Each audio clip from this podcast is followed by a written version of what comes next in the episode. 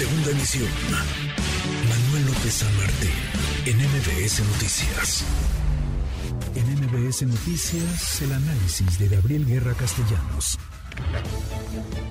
Querido Gabriel, Gabriel Guerra Castellanos, como todos los miércoles en este, en este espacio, qué, tragedia, qué dolor. Se acaban ya los adjetivos, Gabriel, para describir lo que hemos observado. El video además es eh, estremecedor, es desgarrador.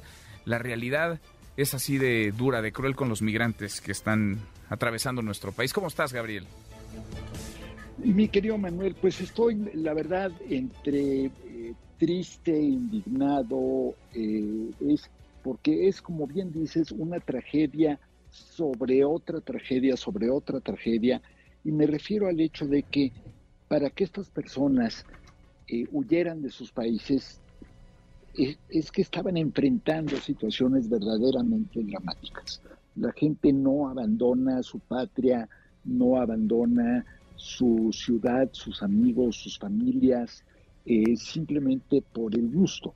Lo hacen en muchos de los casos, y muy particularmente eh, quienes están en Guatemala, en El Salvador, en Venezuela, porque están enfrentando las consecuencias de eh, pues estados fallidos prácticamente. Entonces, súmale a eso la travesía, súmale a eso atravesar México, querido Manuel, que todos sabemos lo riesgoso que es para todos los migrantes, muy particularmente para las mujeres, para llegar a un centro de detención, porque es lo que son, no son eh, centros de procesamiento migratorio o albergues, no, son centros de detención, eh, porque el país al que quieres llegar ni siquiera te deja entrar a tramitar tu eh, solicitud de eh, inmigración o de asilo o de lo que fuera.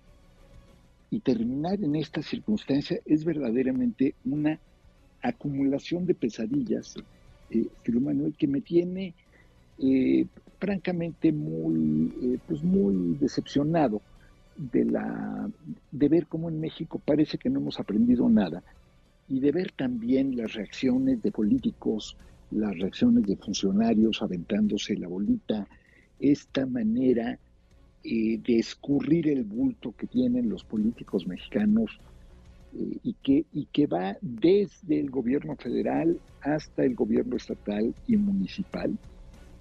Hay que decirlo, aquí hay culpas de todos, porque las denuncias de los eh, defensores de derechos humanos y de los activistas en favor de los migrantes también relatan lo que está sucediendo en Chihuahua con el gobierno del estado y con el gobierno municipal. Entonces, muchas culpas, muchas responsabilidades, por supuesto la central del gobierno federal, pero es una tragedia, Manuel, y una tragedia además anunciada. Anunciada. Era, imposible que no pasara algo así. Sin duda. Ayer nos decía Tonatiu Guillén, ex titular del Instituto Nacional de Inmigración, precisamente esto, cómo han endurecido la mano en el gobierno municipal de Juárez, de Ciudad Juárez, Chihuahua, en el gobierno estatal también de Chihuahua. Este es un asunto que no se va a terminar y vamos a seguir registrando y se van a seguir acumulando eh, las, las tragedias. Ahora, eh, adquiere una dimensión mayor y es más preocupante, Gabriel, no sé si coincidas, porque todo esto sucede en un espacio que, digamos, estaría bajo resguardo, bajo control, bajo gobierno de las autoridades federales. Y vemos en las imágenes que han trascendido cómo es que deliberadamente se les deja encerrados a las personas, a los migrantes que están ahí atrapados mientras el fuego se está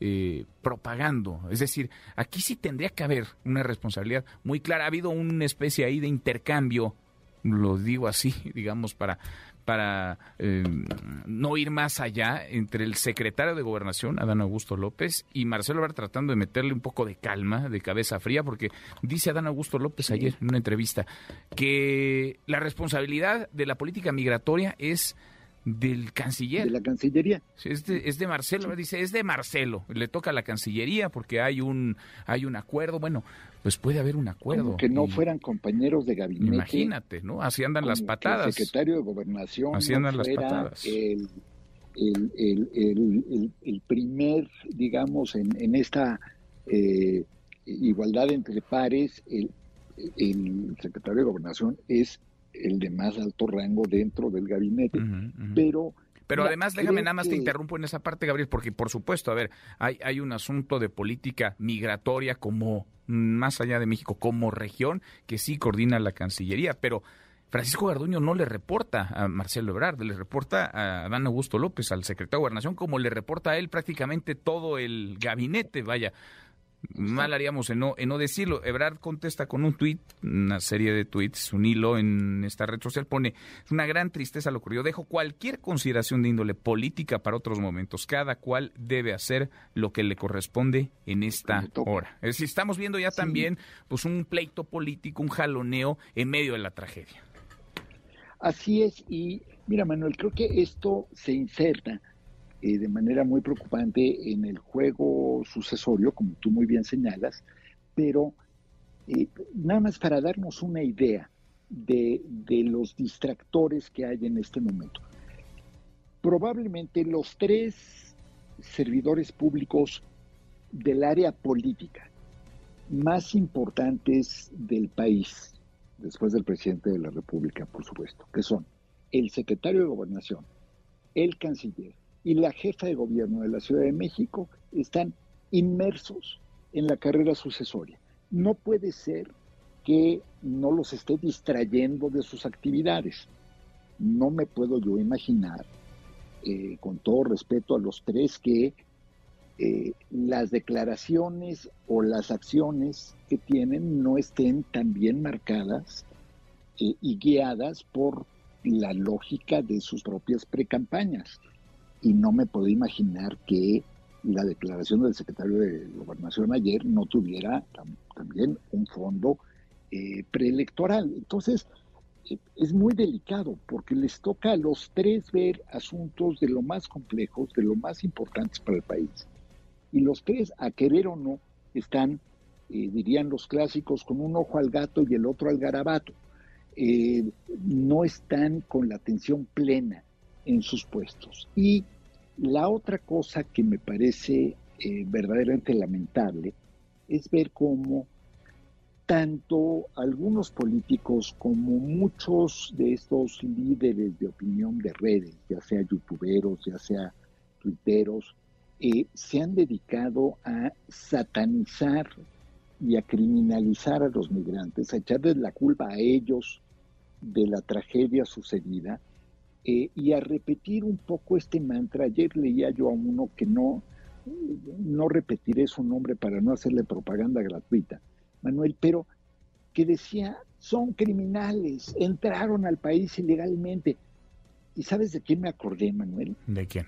del sheriff Arpaio de Arizona, ese que hostigaba, maltrataba y acosaba a los migrantes mexicanos.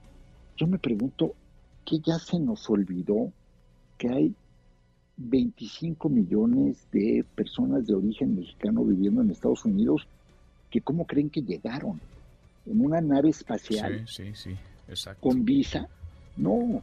Entonces, ¿dónde está nuestra empatía como sociedad? Porque está muy mal que lo haga un youtuber, un tuitero, posiblemente lo hacen eh, por eh, convicción o posiblemente lo hacen porque están bajo contrato, pero ¿cuántas personas, cuántos conocidos o hasta amigos nuestros no conocemos que probablemente piensen eso y también lo digan?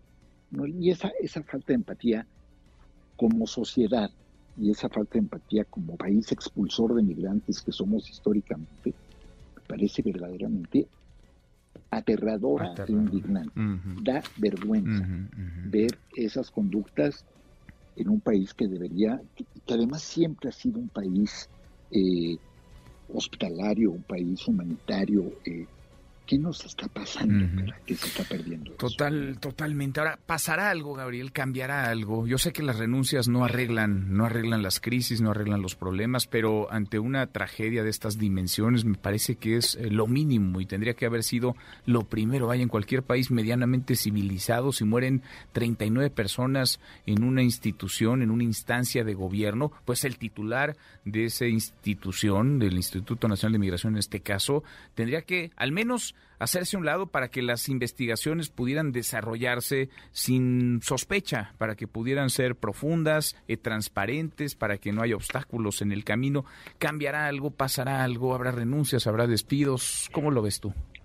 Mira, eh, efectivamente hay, aquí yo veo tres tipos de responsabilidad.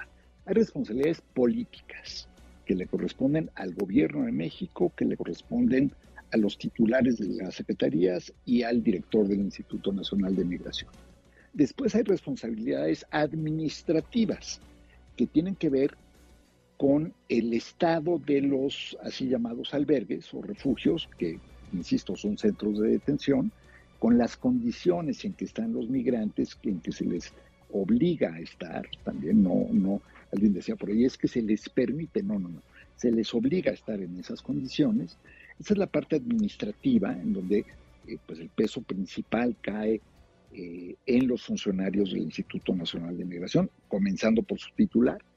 Y finalmente hay responsabilidades penales, porque esto fue, pues yo no sé eh, si cae en el rango de homicidio imprudencial o de negligencia criminal, pero evidentemente tener a personas encerradas eh, ¿te acuerdas del News Divine hace tantos años? Sí, claro. Que le costó el cargo al entonces jefe de la policía, al jefe de seguridad, al secretario de Seguridad Pública de la Ciudad de México. En 2009. Este, bueno, ¿y por qué? Porque independientemente que él no fue y giró la llave eh, y él no fue el que hizo la inspección, al final hay una cosa que se llama responsabilidad política y hay otra cosa que se llama sentido elemental de la vergüenza. Manuel, no puede ser que seas titular de una institución que pase esto y que no asumas las consecuencias políticas. A mí yo no tengo el gusto de conocer o el gusto o el disgusto eh, de conocer al señor Garguño. Sí me parece que por decencia, por ética y como bien señalas tú, para no entorpecer y para no influir en las investigaciones, se debió haber hecho un lado pues desde un principio. Y sí espero, aunque no soy muy optimista, te lo confieso, sí espero que eh, este pequeño cambio de tono, que es muy, muy ligero, pero sí hay un cambio de tono de ayer a hoy del presidente de la República, ojalá que se refleje en una investigación a fondo pues ojalá. Y en que haya consecuencias pero eh, acuérdate que siempre me gusta citar a los filósofos mexicanos clásicos, pero lo dudo. pues sí, lo dudamos también. Querido Gabriel, abrazo grande. Acá nos encontramos la próxima semana. Un fuerte abrazo, Manuel.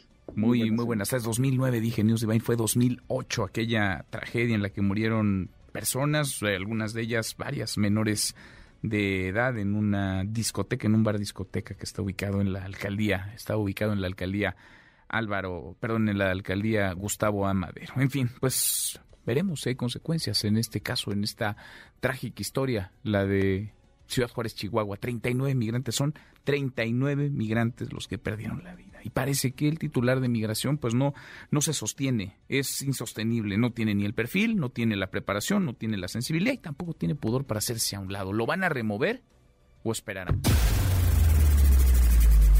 Redes sociales para que siga en contacto: Twitter, Facebook y TikTok. M. López San Martín.